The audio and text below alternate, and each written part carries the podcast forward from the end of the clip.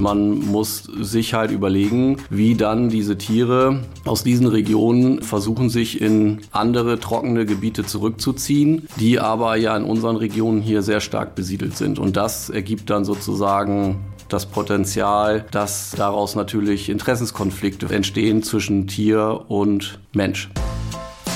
Kreis und Quer, der Podcast Ihrer Mediengruppe Kreiszeitung.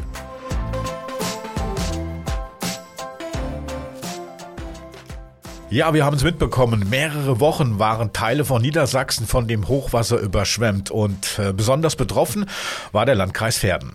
Ja, und inzwischen entspannt sich die Lage ja wieder, aber auch wenn das Wasser langsam zurückfließt, hat das Hochwasser viele Schäden angerichtet. Zum Beispiel in der Landwirtschaft oder auch bei Privatpersonen und deren Häusern. Aber natürlich hatte und hat das Hochwasser auch Folgen für die Wildtiere in den betroffenen Gebieten.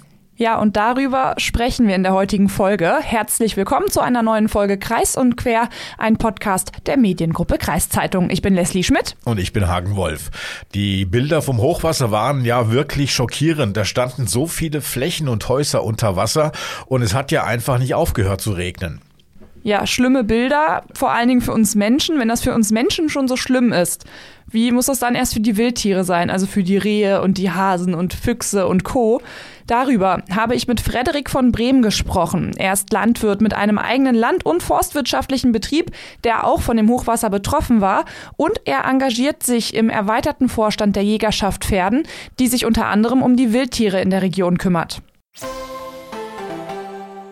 Es geht um das Hochwasser und es geht auch um die Wildtiere und das Hochwasser.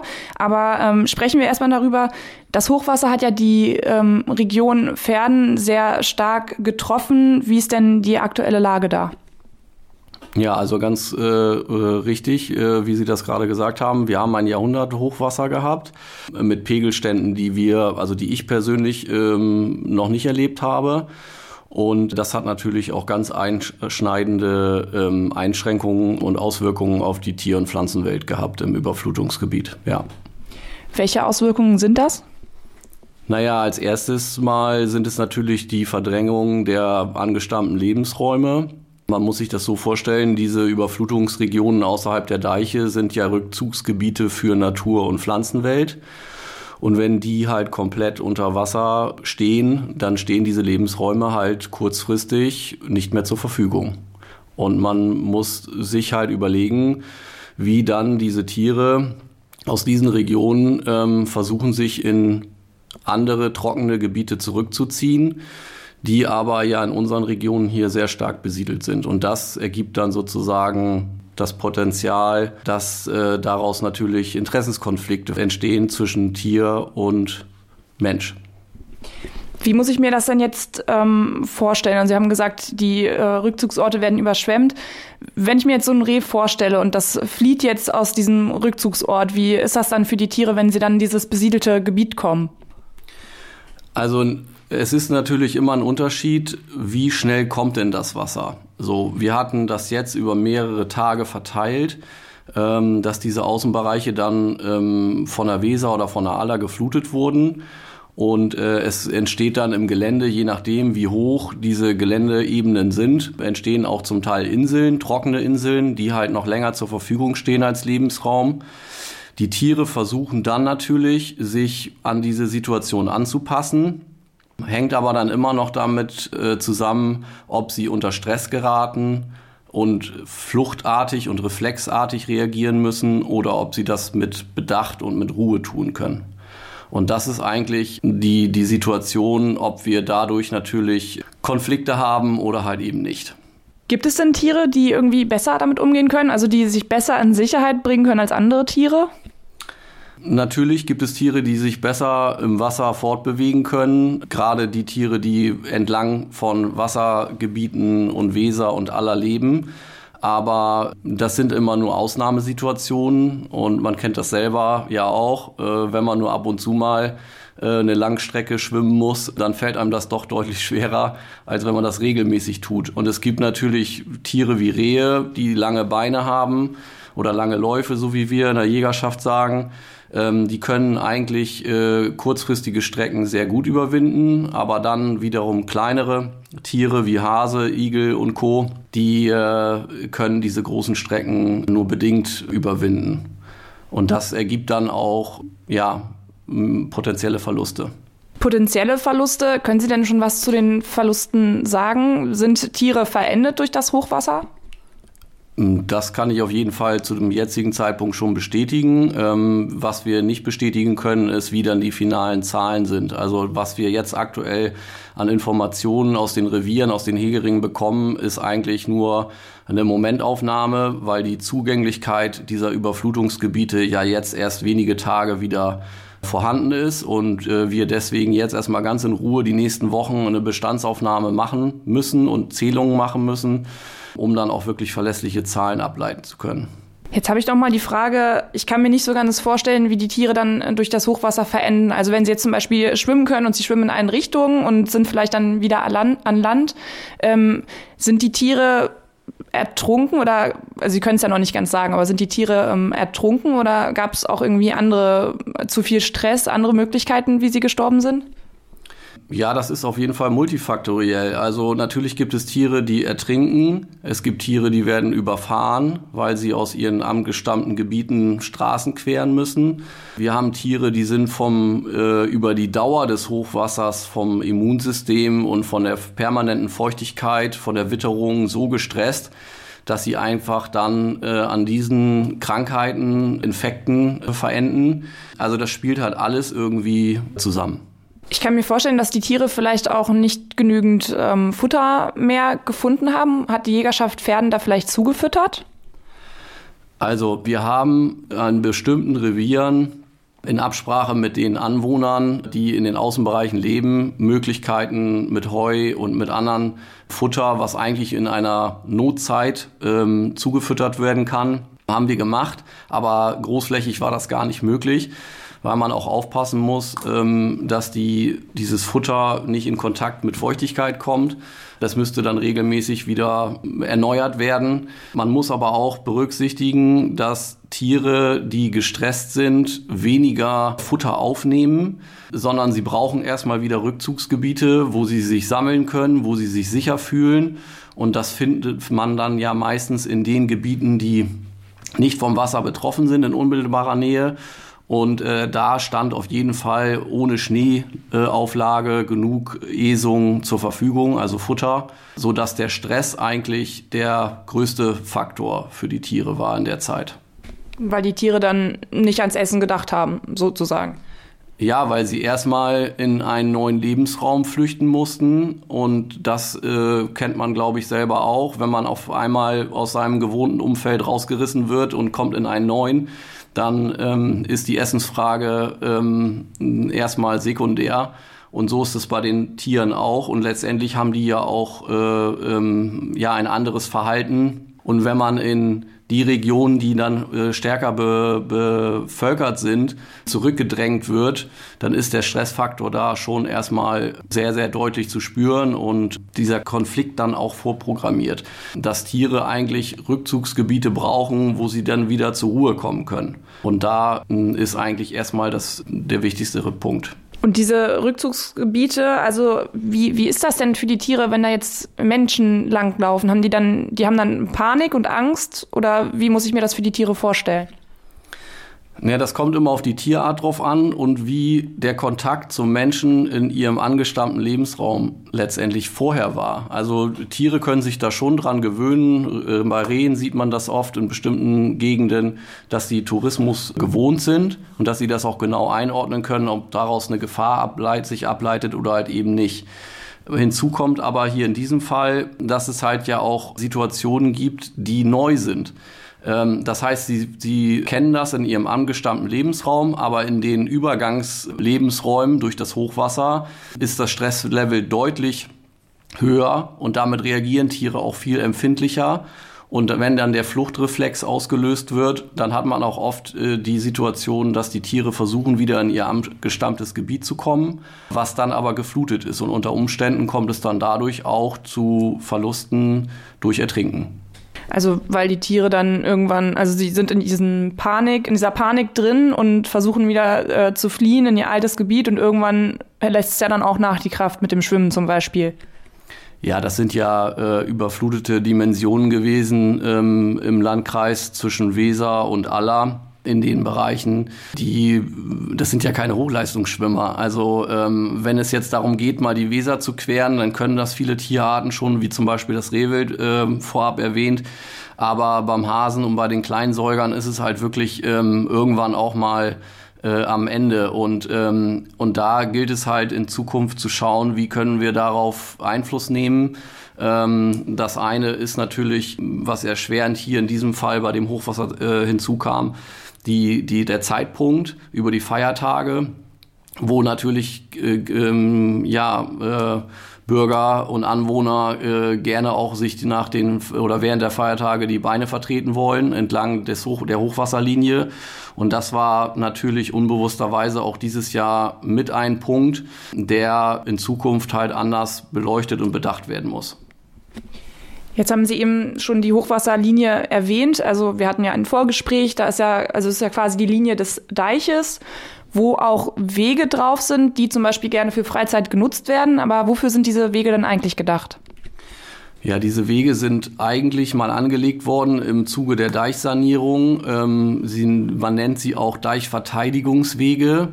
Und äh, das ist eigentlich auch der angestammte Nutzen dieser Wege. Man hat diese Wege gebaut, damit schweres Gerät vom THW und Feuerwehr äh, mit 40 Tonnen Gesamtgewicht im Notfall eines möglichen Deichbruches reagieren kann. Man muss sich das so vorstellen, Sandsäcke und das hat ja alles ein hohes, enormes Gewicht und auch einen logistischen Aufwand. Und äh, wir haben das in diesem Jahr ja auch über diesem Hochwasser erlebt, äh, dass da ja potenzielle Deichbrüche gemeldet wurden. Und durch diese Infrastruktur, die man damals ähm, ja geschaffen hat, ist das auch möglich, das sehr zeitnah zu machen. Und das hat auch dazu geführt, dass es nicht äh, zu einer richtigen Katastrophe in den Innendeichbereichen äh, bei uns dieses Jahr kam. Und dass diese Wege natürlich in normalen Zeiten auch gerne für Fahrradfahrer und Fußgänger genutzt werden, steht ja außer Frage. In diesem Fall ist es aber wie so eine Grenze für die Wildtiere gewesen, um halt in die Rückzugsgebiete zu kommen, um da halt äh, sich zu regenerieren und sich da aufzuhalten, bis das Wasser jetzt wieder weg ist. Okay, also muss man sich vorstellen, dass auf der einen Seite ist das Wasser, was, was da kommt und die Wildtiere quasi vertreibt aus ihrem Territorium, wo sie sonst leben, und auf der anderen Seite sind dann die Menschen auf dem Deich und die Tiere können da nicht weiter so kann man das sicherlich in bestimmten Fällen äh, konnte man das sicherlich beobachten, ja. Und ähm, jetzt reden wir gerade für äh, über die Menschen, ähm, die da auf, auf diesen Deichen langgegangen sind. Ähm, aber Sie haben ja schon gesagt, das ist ja weniger, dass die Menschen das mit Absicht machen, sondern es ist eher diese, diese Unwissenheit. Also müsste man da mehr ähm, Bewusstsein schaffen, dass man mehr Bewusstsein hat für die Natur und wie das Ganze zusammenhängt? Genau, es ist so, dass wir ja auch Aufklärungsarbeit betrieben haben im Rahmen unserer Möglichkeiten. Es sind ganz viele Revierenhaber entlang der Deiche nicht nur zur Kontrolle vor Ort gewesen, sondern halt auch, um diese Gespräche mit den Passanten und den Bürgern zu suchen. Es ist einfach so, dass wir auf der einen Seite natürlich die unmittelbaren Einwohner äh, haben, die das natürlich auch als Freizeit- und Naherholungsgebiet nutzen. In diesem Fall ist es allerdings so gewesen, dass viel dieser Infrastruktur in normalen Zeiten unwissentlich genutzt wurde zum Nachteil halt der wildlebenden Tiere.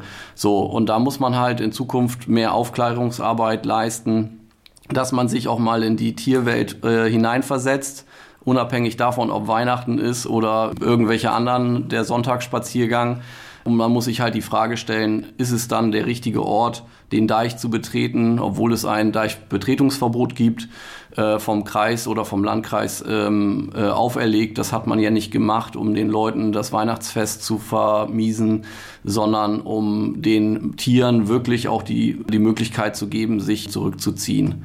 Ja, weil ihre Lebensräume halt nicht mehr zugänglich sind. Jetzt reden wir über die, über die ähm, Deiche, dass man da ein bisschen mehr Bewusstsein schafft. Ähm, aber wie ist das zum Beispiel, wenn ich jetzt, ich sehe immer viele Leute, die gehen mit den Hunden in den Wald. Zählt das dann auch mit da rein, dass ich da vielleicht auch ein bisschen mehr aufpasse, wo ich meinen Hund jetzt hinlaufen lasse? Natürlich, das spielt alles ineinander. Also letztendlich ist unser äh, besiedelter, äh, unsere besiedelte Kulturlandschaft ähm, begrenzt verfügbar. Und wenn durch so eine Hochwasserkatastrophe die verfügbaren Freizeitflächen, nenne ich es jetzt mal, eingeschränkt, stark eingeschränkt sind, dann ist es, entstehen da ja Ballungszentren. Und diese Ballungszentren äh, muss man sich so teilen, dass, dass es sozusagen immer zu Lasten, äh, nicht zu Lasten des Schwächeren geht. Und in diesem Fall haben wir Situationen, wo entlang der Hochwasserlinie, der Deiche, Waldgebiete stark frequentiert waren durch Rehwild oder auch andere äh, wildlebende Tiere. Und die haben dann aber durch den erhöhten Publikumsverkehr über die Feiertage im Wald sind die immer wieder hin und her gejagt worden, unwissentlich. Und dadurch haben wir in dem Gebiet extrem hohe äh, Kfz-Unfallraten gehabt, wo wir dann halt viele von diesen Tieren, ja, von der Straße geholt haben. Und da haben auch zum Teil Warnhinweise, Aufklärungsschilder nicht geholfen. Ja, und das ist natürlich schade. Und da würde ich mir wünschen, dass man sich in solchen Situationen in Zukunft vielleicht ein bisschen mehr in die, in die Tierwelt äh, hineinversetzt, weil die können nun mal nicht sich ins Auto setzen und in eine andere Gegend fahren oder aufs Fahrrad. Die sind halt nun mal regional gebunden und da müssen wir halt als Menschen äh, ein bisschen mehr Acht drauf geben mehr Acht drauf geben? Also ähm, was würden Sie denn jetzt den Passantinnen und Passanten im Wald zum Beispiel, was würden Sie denen raten? Also wie, wie kann ich mich denn ähm, der Umwelt zugewandter verhalten? Letztendlich ist es so, ähm, unter normalen Umständen gewöhnen sich die wildlebenden Tiere im Wald natürlich daran, wenn die Wege durch Passanten und Spaziergänger, sei es auf dem Sonntag oder an Weihnachten oder so zwischendurch, die gewöhnen sich sehr stark daran. Und entscheidend ist immer, äh, dass man sich wirklich auch an diese vorgegebenen Wege hält. Dadurch, dass aber wir jetzt in dieser Situation auch eingeschränkte äh, Lebensräume auch für uns Menschen hatten, ist die Störungsrate für die Tiere natürlich noch mal deutlich höher gewesen. Und wenn man dann noch zusätzlich die eigentlichen angestammten Wege verlässt äh, und geht sozusagen bei den Tieren ins Wohnzimmer, dann geht man halt leichtfertig mit der, mit den äh, dort lebenden Tieren um. Und das sollte man sich halt auch entlang von Straßen überlegen oder Wiesen oder andere äh, Gebiete, die äh, naturschutzmäßig sensibel sind, ob das dann wirklich in so einer Notsituation ähm, der richtige Ort zum Spaziergehen ist. Okay, einmal in der Notsituation, aber auch ansonsten könnte man es ja jetzt so zusammenfassen, wenn man im Wald unterwegs ist, auf den Wegen bleiben und vielleicht auch Schilder beachten, die da irgendwie vielleicht von der Jägerschaft zum Beispiel aufgehängt wurden. Ja, natürlich. Ich meine, äh, letztendlich, wir hängen die Warnschilder ja nicht auf, weil wir irgendwie Langeweile haben so, und den Leuten, die den Spaß an der Natur vermiesen wollen, sondern wir wollen äh, aufmerksam machen und appellieren halt auch an das notwendige ähm, Eigenverständnis, wie man mit der Natur umgeht. Wir sind alle Gast in der Natur, so sehe ich das. Und dementsprechend sollten wir uns auch als Gast verhalten. Und das beinhaltet nicht nur, dass man Rücksicht nimmt in solchen Notlagen, sondern auch im Alltag und das, was man mitbringt, auch wieder mit nach Hause nimmt. Also es ist ähm, eigentlich eine Selbstverständlichkeit, dass man, ich sag mal, seinen Müll, äh, den man mitbringt, auch ohne Warnschild äh, wieder mit nach Hause nimmt und das im gelben Sack packt. Und genauso ist es auch, äh, wenn ich halt äh, Regionen betrete, die natursensibel sind. Da muss man sich halt einfach fragen, ist das notwendig? Oder lasse ich die Tiere in ihren Wohnzimmern auch einfach mal äh, in Ruhe? Okay, ähm, dann nochmal zum Ende, nochmal zurück zu den Tieren. Wie geht das denn jetzt weiter? Also das Hochwasser ist ja schon zurückgegangen. Gehen die Tiere dann einfach wieder in ihre Bereiche oder wie geht das jetzt weiter? Ja, also es ist im Moment so, dass ähm, ich sag mal, bis auf bestimmte Senken oder alte Weser oder Allerarme äh, ist das Wasser so weit zurück.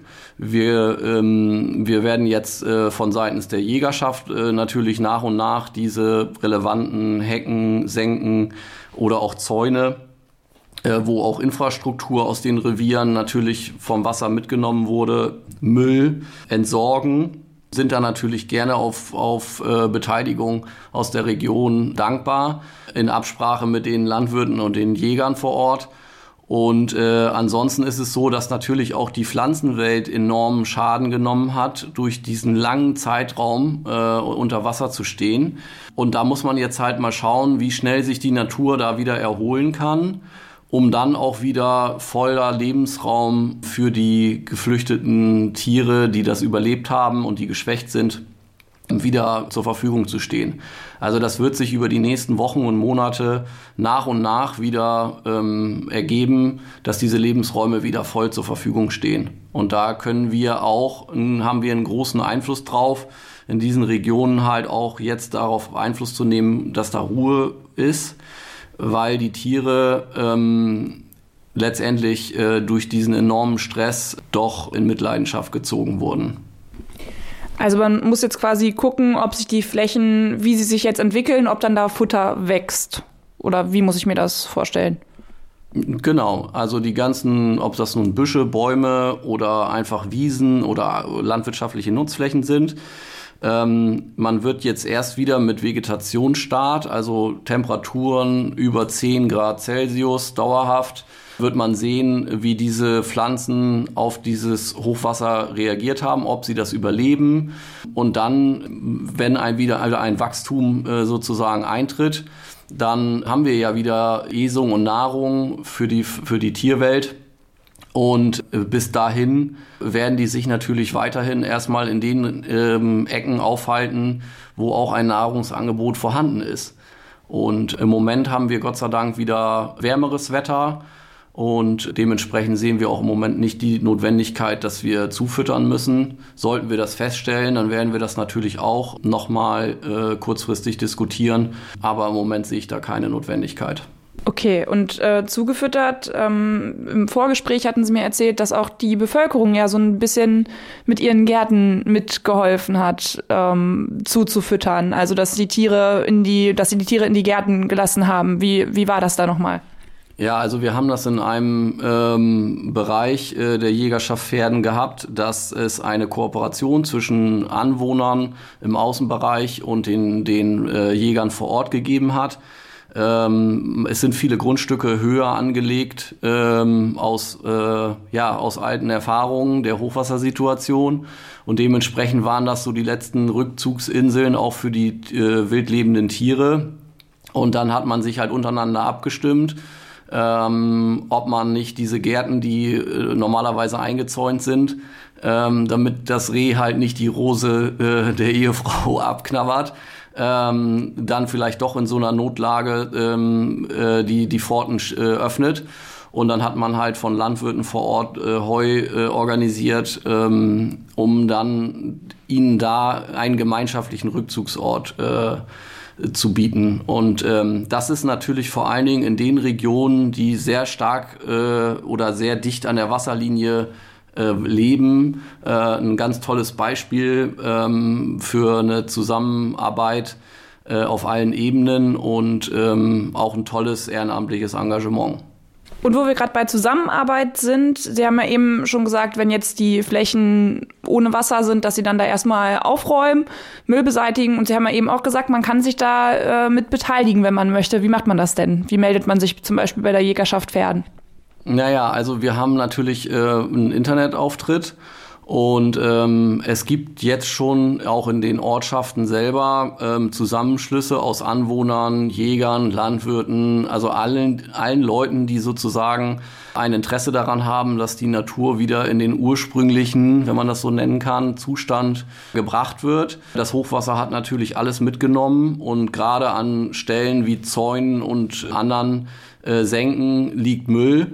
Und da kann jeder Passant, der da spazieren geht und der, dem das wichtig ist, dass sein, sein Freizeitgebiet, sage ich jetzt mal, wieder vernünftig aussieht, ja auch in Eigeninitiative mithelfen. Es wird niemand böse sein, wenn man einfach mal spontan sich bückt und äh, die, die leere Dose oder Plastik mit nach Hause nimmt und in den gelben Sack verbringt. Dann hat jeder eine kleine gute Tat vollbracht. Und ähm, ich denke, dass äh, wenn es sonst noch Fragen gibt, dann sind wir jederzeit über die äh, Website der Jägerschaft Pferden erreichbar mit Kontaktdaten, E-Mails. Und wenn es groß angelegte Aktionen gibt, dann sind wir natürlich auch in Zusammenarbeit mit dem Kreis im engen Austausch. Also für alle, die nach dem Hochwasser mit anpacken wollen, meldet euch bei der Jägerschaft Pferden oder ergreift in euren persönlichen Freizeitgebieten die eigene Initiative und räumt zum Beispiel Müll weg. Und was wir, glaube ich, noch aus diesem Interview mitnehmen sollten, wir als Menschen sollten viel mehr Acht auf unsere Natur und die Tiere in der Natur geben, gerade auf die Wildtiere. Also achtet auf eure Umwelt und bleibt zum Beispiel im Wald auf den Wegen. Ja, genau. Und was ich persönlich noch gelernt habe, ähm, die Wege auf den Deichen sind ja vor allem zum Schutz der Deiche da. Sollte das Wasser also wieder mal so ansteigen, dann sollte ich in diesem Moment besser mal auf meinen Deichspaziergang verzichten, damit ich da niemanden der Einsatzkräfte womöglich auch noch behindere. Schönes Schlusswort, Hagen. Mhm. Wir sind auch am Schluss dieser Folge angekommen. Wir hoffen, es hat euch gefallen. Falls ja, dann lasst uns doch gerne eine nette Bewertung bei Spotify, Apple Podcast und Co. da. Und folgt uns gerne auf Instagram und Facebook unter mk-podcasts. Außerdem vergesst nicht, Elona mal auszuprobieren, das digitale Angebot der Mediengruppe Kreiszeitung. Wir hören uns nächste Woche wieder. Bis dahin.